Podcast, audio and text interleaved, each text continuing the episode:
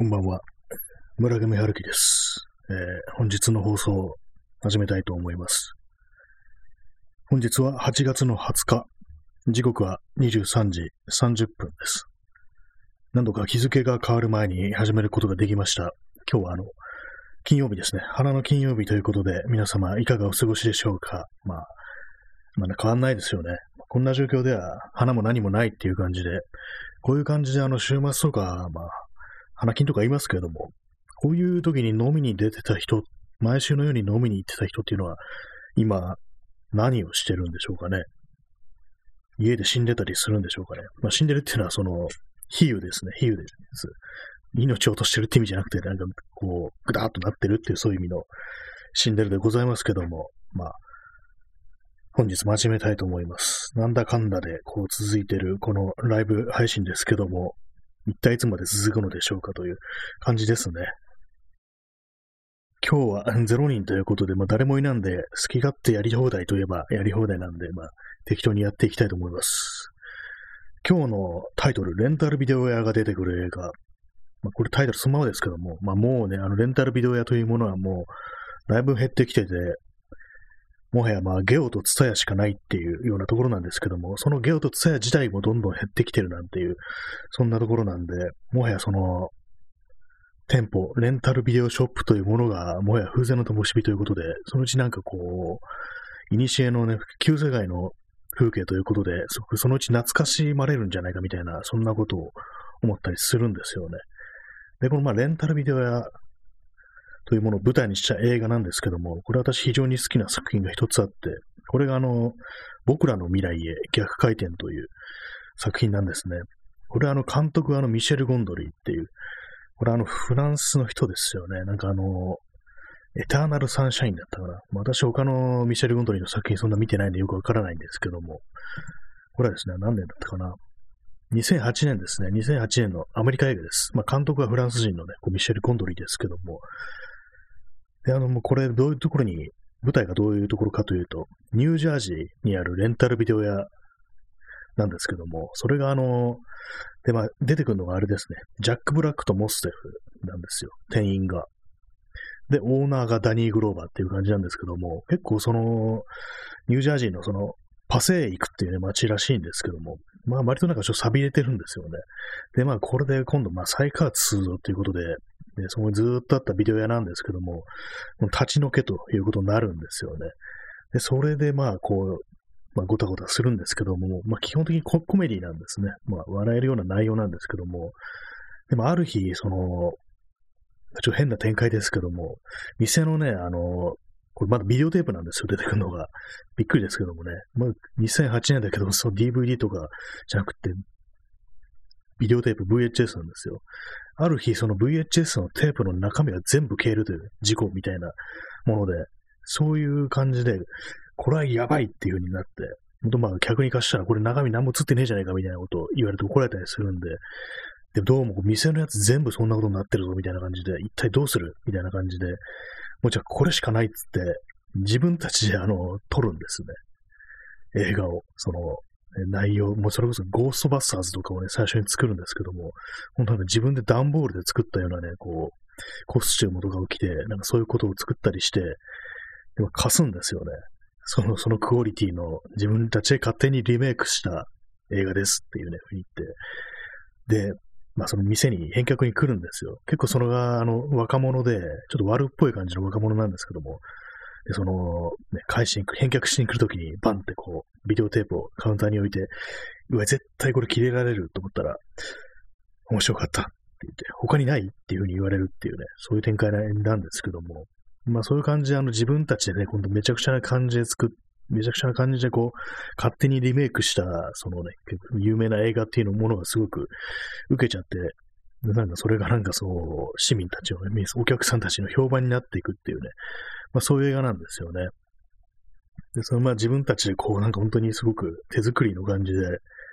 ビデオを撮っていくっていうもう面白おかしくこう描いてるんですけども、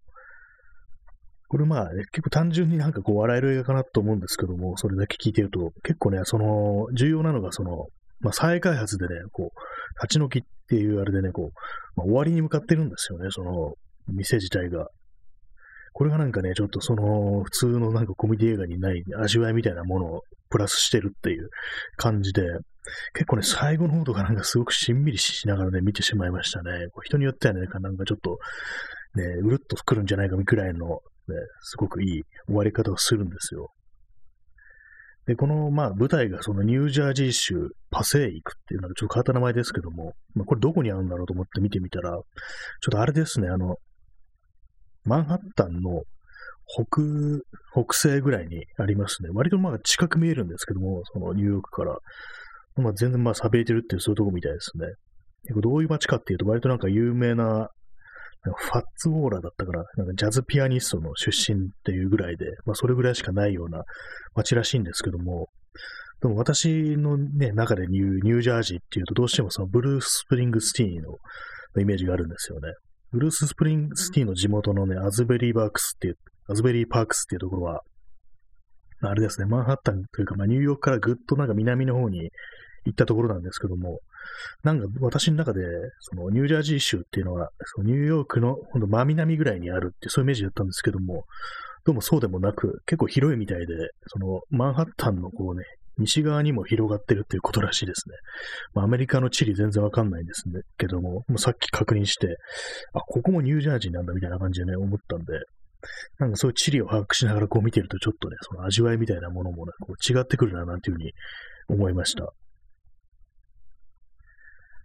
これ、あのタイトル、現代がですね、この Be Kind Rewind っていうタイトルなんですけども、これなんていうことかというと、まあ、返す前に巻き戻してねっていう、ね、そういうことらしいですね。まあ、昔、古のね、こう、ビデオ店というものは、まあ、VHS 時代というものはね、必ず、まあ、返却の前に巻き戻してくださいなんていうね、そういうことをね、こう、必ず言われてたっていう記憶があるんですけども、まあ今じゃもうっていうね、感じですよね。もはや店に返却にし行かないですからね。店、もう借りに行くということ自体がもう非常にレアな、非常にこうレアな感じになってしまったという、そういうところなんで、だからなんかこの映画も、私はあのー、今ね、二十歳ぐらいのなんか、とかね、10代のぐらいのね、若い人が見たら、何これみたいに思うのかもしれないなっていう、なんか VHS って何みたいな風に思うのかなっていう風にちょっと感じたんですけども、どうなんですかね。まあ、でも実際なんかあの、今20代ね、半ばぐらいの人とかでも、あの、それこそあの、ベーファーベーブとかね、あの、シティポップとか行って、なんかこう、昔の文化、文化みたいなものに対してね、こう、結構興味があるっていう、そういう人も多いんで、割になんかこう、あ、こういう感じだったんだ、みたいな感じで受け入れられるのかなっていうふうに思うんですけども、まあ、その辺、あんまりこう、カルチャーショックというものは意外にないのかな、っていうふうに思ったりもしますね。まあ、そんな映画なんですけども、ね、これが、いいんですよ。本当にこう。なん、なんていうかね、この、まあ、監督がなんかこう、アメリカ人ではないっていう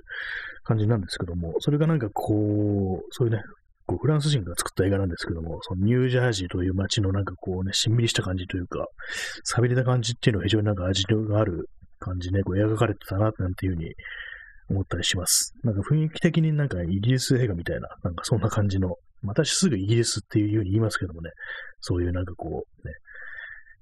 割と錆びれた感じのこう、街並みっていうものが出てくるとすぐそういうふうに言うんですけども、まあ、この映画もそういうものをね、やっぱり感じましたね。結構音楽がね、いろいろかかるんですけども、割と良かったですね。これはあの、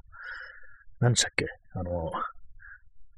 なんとかプレス、ビリー・プレストンか。ビリー・プレストンの曲だとかね。あとなんかこの映画オリジナルで書かれた曲とかもラスト流れてくるんですけども、それもね、なかなかいいですよ。いいですよっていうね、ただね、基本、ほんと損しちゃうのが、あの、僕らの未来へ逆回転っていうね、わけのわからん、なんか本当にこう、借りる気をそがれるような、このタイトルなんですけども、まあ、これはまあ、ちょっと、ね、目をつぶっていただいてっていう感じで、なかなかね、こう、いい映画でした。これは本当に。結構ね、前なんですけど、見たのが、10、10年くらい前かなっていうね、感じで、ね、まだね、まだ、その頃はまだ、ビデオ屋にビデオを借りに行く。ビデオじゃなくて、まあ DVD でしたけども、そういう借りに行くというね、こう、ことをやってた時代ですね。まだまだね、そんなの生きてたっていう時代なんですけども、まあもはやね、こう、あれですね、外も歩いてても、まあここなんかゲオあったな、ツタヤあったなっていうところがなんかなくなってるっていうのは結構ありますね。割にあの、ここになんかあの、あの店あった、この店あったって結構覚えてるんですけども、特にレンタル屋ってのはね、こう、まあ前にも言いましたけどもね、その、レンタル屋ってのは結構何回も何回も足を運ぶところだから、ね、買って帰って終わりじゃないっていう、返しに行くっていう風になると、よりなんかこう、店に行くことを意識するんで、そういうことであの、どこにこの店があったなんていう、そういうことをなんか記憶に残りやすいのかなと思うんですけども、まあ、ビデオ屋っていうのはね、そんな感じなんで、確かここにあんな店があった、こんな店があったってことはね、結構私思い出しますね。で、まあ、個人のビデオ屋ってあったな、なんていうね。まあ、個人どころか、こう、チェーンのビ、ね、チェーン店ですら、大資本のビデオ屋ですら、なんかこう、懐かしくなるなんていう、そんな世の中になりましたけどもね。どうなんですかね。まあ、逆になんかまあ、ビデオ屋はね、こう、なくなってきますけど、映画館ってものは、割にこう、なくならないのかななんていうふうに思いますけども、皆さんはどうですか？私は、あの、コロナになってから全然こう映画館に行かなくなってしまいましたね。まあ、そんなに意識はしてないんですけども、割にね、なんかそのコロナ前までは、こう1年に、まあ全然まあ私、そんなに行かない方ですけども、映画、映画館は。なんか2回ぐらいは行ってたんですよね。少ねえよってなんかいうふうに言われるかもしれないですけども、私の中ではね、それまあまあ行ってるっていう感じなんですよね。基本的にまあ私映画ってものは借りてみるっていう、そういうタイプの人間なんで、レンタルビデオ愛に溢れた人間だったんですけども、まあでも映画館が、映画どうなんですかね？なくなったりしてるんですかね？やっぱり結構その映画館ってあの、ちゃんと換気するから大丈夫みたいな。あとまあ、その中で喋んないしっていう感じですけども、ね、まあそういう感じだからね、ちょっと前までは、そのデルタ云々まではね、全然まあこう安心なんじゃないかみたいなことはね、私思ってたんですけども、どうなんですかね。ビデオ屋の思い出、ね。ビデオ屋の思い出っていうとやっぱ、あれですね。結構新宿のツアー品揃えが良かったななんていう、そういう思い出があって、まあ、私基本的にね、そんなビデオや、ビデオ借りに行くのは基本的に近くっていうね、近くの店舗っていう感じだったんですけども、まあ、新宿は例外で、こう、そこはあの、他にないものを探しに行くっていう、そういう感じののがありましたね。店内の様子とかがなんかもう、もう、もうすでにこうなんか懐かしく思い出されるような、そんな感じになっておりますけどもね。なんかこの様子だと、こう、今後の世界でね、こう、コンビニっていうのも閉店が早くなったりして、で、なんか夜中のコンビニってなんか、昔夜中コンビニやってたよね、みたいな感じで、懐かしく思うなんていう日が、としては来るのかもしれないですね。あの、カッとね、こう、明るく、ね、高校と電気がついてる深夜の店舗っていうものが、非常に懐かしいなんていうふうに、そういうふうに思われる時代が来るのではないかっていうね。逆になんかこう、そう、未来っていうものは闇に向かってるっていう、まあ、闇にってのはそれは比喩じゃなくて、本当にまあ、あの、夜、夜が暗くなるっていう、そんなことを、ね、ふと思ってしまいましたけども、どうなんでしょうかね。もう私、我々の分連盟は滅びに向かってるのかななんてことをたまに思うんですけども、まあ、夜がね、夜が暗くなる、そんな時代が来るのかもしれないですね。今夜を聞こえてくる音っつったら、救急車のサイレンぐらいしかありませんからね。本当にま今日もなんか、何回も何回も鳴ってますけども、なんかどうもあれですね、あのー、救急車のサイレン以外にも、なんか消防車のサイレンも結構鳴ってないか、これみたいなこと思うんですけども、まあ、冬場だったらね、なんか割と多くなる気するんですけども、夏場にあんまりこう、救急車、あ消防車のサイレンというのはあんま聞かないような気がします。何が起きてるんでしょうか。ね、何が起きてるんですかね、本当なんかこう数字の上とかね、こうニュースの上ではこう非常にこう今、切羽詰まっててやばいみたいな話になってますけども、実際の街の様子ってものはこうなんてことない感じで、本当にまあ去年の緊急事態宣言の頃、まあ、5月とかですね、あのぐらいに比べると全然こう人歩いてるし、平常っていうね、感じですけれども、実際はね、こう数字を見ると、こう、やばいよやばいよというね、まあそんな感じなんですけどもね、ちょっとビデオ屋の話がずれましたけどもね。でもなんかこうあれですね、そのビデオ屋、その店舗というものお店の作りっていうものが、あの、あれですね、昨今というか、まあ本当に20、21世紀入ってからは、まあ、非常に明るくなったっていうのはそういうのがあると思うんですけども、まあコンビニとかでもそうですよね。やっぱりあの、明るすぎるっていう、そういうことを私結構感じるんですよ。まあ、店の看板とかもですね、あの、本当にもうカッとね、こう、明るく照らしすぎっていう、なんか本当にまあ20世紀みたいなネオンとか今の時代はどうなってるんですかねないんですかねあんまその一応なんかネオン管っていうものがあるんですよね。なんか確かあの、何、何かしらのそのガスを封入して作られてるっていうふうに聞きますけども、そのネオン管っていうのは。それであの発光するなんて話を、ね、電気を通すと発光するなんて話を聞いたことあるような気がするんですけども、やっぱりネオンにはネオンにしかない、こう、味わいみたいなものがあったりして、で、なんかまあ、その明るさ的には、その今の、LED だとかそういうものでも、そんなに変わりにはないないというか、まあ逆に明るくなってるという感じなんですけども、なんかこう違いますね。こうたまになんか新宿とか行って、あの、パチンコ屋の看板とか、あの、パロマ、まあ、ガスキーのパロマの看板とか、多分ね、あの辺は結構昔のままだと思うんですけども、ああいうのを見ると、やっぱり何かこう、こっちの方がいいな、みたいなね、ちょっとあんまりなんか過去を振り返るような感じになってますけども、結構ね、なんか思うんですよね。あと昔の映画とか見てて、それこそなんか繁華街のネオンみたいなものが出てくると、なんかこう華やかだなみたいなこと思ったりするんですよね。私の中で一応、一応じゃないや、一番ね、こう、印象深い、そう、映画の中に出てくるネオン看板は、あの、台湾映画の台北ストーリーっていう映画に出てくるシーンで、あの、富士フィルムの、ネオンの看板があるんですけども、そのね、ビジュアルがすごく印象に残ってて、で、その、手前に登場人物が佇んでて、あの、ビルの屋上みたいなところにちょうど登場人物が二人佇んでるんですけども、で、その奥に、富士フィルムの、そのネオンの看板があって、でその光がこう、手前に立ってる二人を、のね、こう、男女のシルエットをね、こう浮かび上がらせてるっていう、そういうシーンがあるんですよ。でも私の中でね、そう、美しいネオンの、こう、が出てくるね、そういうビジュアルっていうのは、なんかその台北ストーリーのワンシーンを思い出したりしますね。まあ、ネオン、ネオンっていうふうに言いますけど、なんかネオンっていうとこう、80年代のイメージですけども、やっぱりこう、昔のこう日本の風景というものを見るとね、たまに見るとこう、ネオン明るいなというふうに思いますね。特にあの昭和30年代だと思うんですけども、銀座の風景みたいなもの、ね、カラー写真でまあ、どっかで見たんですけども、多分まあツイッター、ツイッターとかで、ね、流れてきたんだと思いますけども、やっぱりこう非常にこう美しいっていうふうにどうも思ってしまいますね。っていうのもあれですね、やっぱりあの道路が暗かったっていうのはあると思います。街灯がね、その時は LED とかでもなくって、多分あの感覚も結構あったんでしょうね、その街灯と街灯の、まあそのね、かけるお金だとかコストとかそういう問題でそこまで明るくなかったっていうようなことがあると思うんですけども、そっちの方がやっぱりこう、まあ、絵になるな、なんていうようなことはね、思いますね。結構ね、あの、昔の写真に出てくる、その大きな通り、大通りとか、まあ今でもある大通り、今ではすごく人がたくさん歩いてて、まあ高校とね、こう夜で、夜中でも明かりが照ってるなんていうそういうところ、まあ例えばね、あの、新宿の靖国通りとか、新宿通りとか、そういう場所の昔の写真、まあ60年代とか50年代とかですね、たまにその私があの昔のこう、写真家の写真集を見てて、出てきたりするんですけども、え、ここ新宿なんだみたいなのがね、結構あったりして、思うのは本当やっぱ暗いなと思うんですよね。またその新宿とかだと、ね、道路の真ん中に路面電車とか通ってた時代ですね。多分昭和30年代とか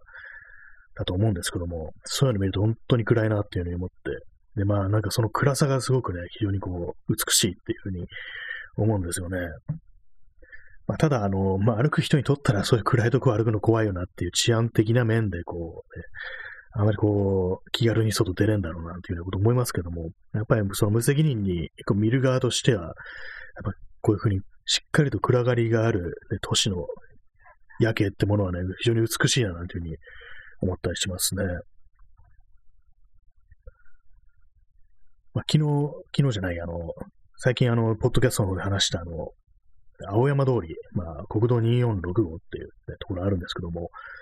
私があの、森山大道というね、写真家のエッセイを読んでいたら、その1960年代の青山通りというものの描写が出てきて、まあ、非常になんかその頃の青山通りの風景っていうものがこう自分の記憶に残ってるなんていうね、そういうこと書いてあったんですけども、で、まあその時にね、捉えた写真とかをこういろいろ見てみるとね、やっぱりこう、まあ、白黒のフィルムだったこともあるんですけども、本当に闇が黒いなっていうのがあって、今ではね、まあそんな感じの本当にこう望むべくもないね、光景なんですけども、なんかこう考えちゃいますね、あの、急に停電になったらどういう風景がこう、ね、その都市にね、訪れるのだろうみなんて思うんですけども、まあ、あれですね、あのー、2011年の東日本大震災の直後なんか、あの、ね、発電の関係で、原発事故の関係で、こう、夜間のね、こう、照明を、まあ、計画停電っていうか、こう、ね、そういう感じで、結構ね、照明を落としてたって時期があったんですよね。あのぐらいの感じってのが多分昔の、こう、ね、都会の夜景っていうかね、こう、夜のね、ストリートだったのかなというふうに思ったりするんですけども、まあ、ただ危ないですよね。やっぱりあの時、その計画停電の時、夜中街が暗くって、結構ね、交通事故とか割とあった記憶あるんですよ。まあ3件ぐらいはね、その、結構暗くなってる道で死亡事故とかあったっていうね、そういう記憶があるんですけども、確かね、あの、皇居周りで、どっかのね、新聞社の人がなんかこう、確かに跳ねられて亡くなったなんてことがあったりして、あと、目黒通りですね、東京の話になっちゃいますけども、東京の目黒通りのあたりでも、やっぱその、街灯が消えて暗くなってたってことが原因で、確かね、あの、道路脇を走ってる自転車だかバイクの女性がなんか亡くなったなんて、そういう交通事故があったってことを結構ね、私覚えてるんですけども、まあね、なんかあれですよね。特にあの夜中ね、あの、節電する必要なかったっていう、夜中はね、電力は余る時間帯ですから、なんかね、その、あまりこうね、不要不急の、不要不急だった、こう、停電でもってね、そういうふうに亡くなる人がいたっていうのは結構痛ましいな、なんていうふうにたまに思い出したりしますね。その辺を撮ったりすると。まあ、結構その昔のその街の情景ってものは、えっと、まあ、それこそ昔ですから、あんまり映像とかね、資料がないし、でカラーじゃなかったりして、で、わからない、わかりにくいっていうのがあるんですけども、なかなかね、その辺の資料って割と集めるの難しいですよね。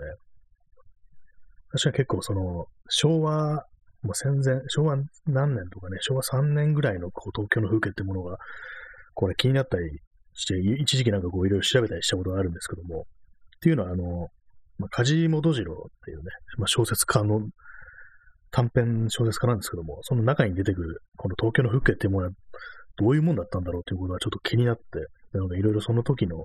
写真ってものって残ってないのかなというふうに思ってね、図書館とかでいろいろ調べてみたんですけども、やっぱりそんなに資料ないなっていう感じで、で、まああってもなんかこう、非常に荒い白黒の写真とかだったりして、なんかあんまりこう私想像力がないもんですからね、こう、わからないんですよね、どんな感じだったかっていうのが。でも結構あの海外とかだと、ね、その夜の、特にあの、フランスのパリの夜のね、こう街の情景、写真っていうのは結構残ってたりして、ああいうとこからなんかね、こう考えていくと、なんか割になんか場所によっては本当に明るかったりしたのかなっていうふうに思いますね。結構そのパリのね、その、まあ、特に夜たくさん人がこう出てくるような、歓楽街みたいなとこだとね、結構ね、これは明るいな、みたいなふうに思ったりするんですよね。街灯が結構明るいっていう。多分あれも多分ね、ガスコ、ガス灯だと思うんですよ。ガスでね、こう明かりこうね、そう電気じゃないガスを使ってこう明るいにするっていう、そういうやつだと思うんですけども、割にまあまあ明るいもんだななんていうふうに思ったりしますね。まあただ、その、普通の電気とかね、LED とか違いますから、なんかこう、その光の出方がなんかぼんやりした感じで、すごい滲んでるような感じで、結構ね、まあその、写真とか見る限り、かなりこう、味があるね、あれなんですよね。その感じでなんかこう、ガス灯というものが気に、急に気になって、東京都内でね、ガス灯が残ってるところはどのくらいあるんだろうと思って、こ一時期ね、こう調べて、そこまで行ってみたことあったんですよね。そうすると、あの、まあ、4、5箇所あったりして、で、一つが、あの、新宿区役所、ね、新宿の、まあ、結構本当にあの、歌舞伎町とかのあの辺りのね、こう、非常にこう、たくさんね、こう、人がいる、まあ、いかがわしいエリア、まあ、そこにあるんですけども、区役所。そこの壁に、壁面にこう、一つ、合奏があるなんていうふうに聞いて、まあ、そこまで行ってね、写真撮ったなんてことがありました。まあ、実際言ったら、周りが明るいから、そんなよくわからないんですよね、あれはなんか。ほんで、まあ、暗い中でこうね、ぼやっとね、灯ってないとね、まあ、ちょっとね、こう、実際どんな感じだっていうのはね、わかりづらいんで、まあ、新宿あまり行っても意味がなかったですね。で、もう一つ確かね、あの、ホテルオークラだったかな。ホテルオークラの、その、ちょ敷地の入るところに合奏が一つあるっていうね、それは結構あの、ごつめの感じでね、豪華な感じの合奏なんですけども、それはね、結構まあまあいいなって感じで、いいなって感じで思いましたね。いいなって感じっていう。他に語彙がないのかよって感じですけども、やっぱりなんかね、こう、ドーンとね、こう、あ、ある意味こう装飾的なね、感じというか、こう、あるんですよね。ただの照明ではないっていう感じで、その一生がなんか非常にこう凝ってるんで、もう、そのガスが出るとこ一つじゃないんですよね。いくつかに分かれてて、こう、まあ、シャンデリア的な感じですかね。まあ、向きは違いますけど、上をまあ向いてるんですけども、まあ、そういう感じでね、面白いんでね。まあ、興味のある方、ガス灯を見に行ってください。あと、あれですね、あの、東京ガスで、あの、あの辺はどの辺なの？芝浦運河とかのあたりですね。もう、あの、運河みたいなのが流れてるんですけども、幅の狭い。そこの脇の遊歩道みたいなところにガス灯がこうずらっと並んでるんですよ。それもなかなかね、いいですね。でもやっぱりあれなんですよね。そう、まあ、結構大きい通りの脇にあるもんですから、やっぱり普通の街灯があるんですよね。だからそれであの、ちょっとね、今日がそがれそがれるっていうか、そのね、明かりが強すぎるんですよね。LED 街灯はちょっと明かりが強すぎて、本当になんかこう、そこは照らさなくていいよってところまでこう、照らしてくるんで、ちょっとね、味わいという面ではね、あれ非常に私のこう敵だななんていうふうに思うんですけども、やっぱりこうね、明るすぎるっていうのがね、強いんですよね。白すぎるしっていう。やっぱりね、なんかああいう、あれ全部、本当になんか全部 LED だけになっていくっていうのも、なんかなっていうふうに思うんですけども、まあでも、夜のね、こう、街を歩きやすくするという、あとはまあ省エネですね。まあそういうことを考えたらまあ正しいんだろうな、というふうに思うんですけども、なんかもう少しあの、色味とかをなんかもう少しよくできないかなというふうに思ったりしますね。私もその自分の部屋で LED のこう電球とかいくつか使ってますけども、いずれもあの、あれにしてます。電球色にしてますね。まあ普通の白熱電球はまあ熱いしね、こう、電気代も食うので、こう LED の電球というものを使ってるんですけども、まあ、そんなにはね、あの、まあ悪くないなっていう、LED も電球色だと悪くないなというふうに思ったりします。まあ、ちょっと目に痛いっていうところあるんですけどもね。まあ、そんな感じで、そう、夜のね、街のこう街灯というものも、全然まあ、昔と違ってるんだなっていうふうに思うんですけども、まあ、その違ってるということに対する認識もないままね、本当になんかこう、どんどんどんどん昔の風景ってものはなくなってるんだな、というふうに思いますね。新しくこう、LED になっても、なんか、なんかこの道明るくなったな、ぐらいの感じで、あんまりこう、気にならないというか、まあそんなに気づかないんですよね。で、ある時ふっとなんか、そういえばここの街灯って、前はなんか普通の蛍光灯みたいな感じだったな、みたいなことをね、ふと思うんですよね。まあ、あとあれなんですよね、写真を撮る人間にとっては、やっぱりその LED のは、すぐね、本当に突き刺してくる感じで明るすぎるんですよね。特にまあ夜景とか撮ってて、で、私、あの、まあ、街路樹みたいなね、その辺になんか生えてる木を撮ったりするんですよ、結構。でも大体ね、その木の、木があるところのそばって電柱もあったりして、まあ、電柱があると街灯もある。街灯が、しかもその辺で LED になってるってなると、そのね、LED の街灯の明かりが強すぎて、その木が完全に埋もれてしまうんですよね。なんかそういうところがあってね、こう、なんかどうも LED ってものは、あれだなと思うようになって、最近はなんかあんまりこう夜に写真を撮るってことがね、なくなりましたね。こう LED の街灯っていうものが結構ね、私の中ではこう、非常になんか、こうね、避けたいものっていうような感じになってますね。まあ、とはいえね、本当にまあ、都内ほとんどもう全部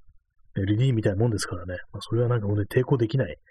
時代の流れなのかななんていうようなことを思ったりします。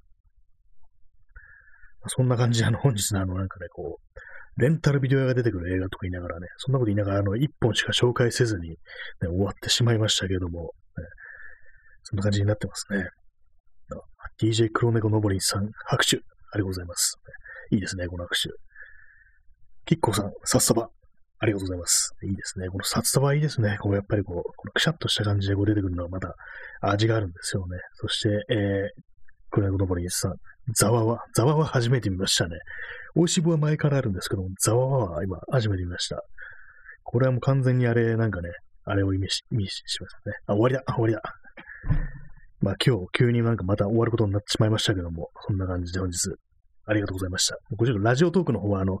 途中でね、ブツッと切れてしまいましたけども、まあこっち、ポッドキャストで配信しますので、まあそんな感じで本日この辺で終わりたいと思います。えー、それでは、さようなら。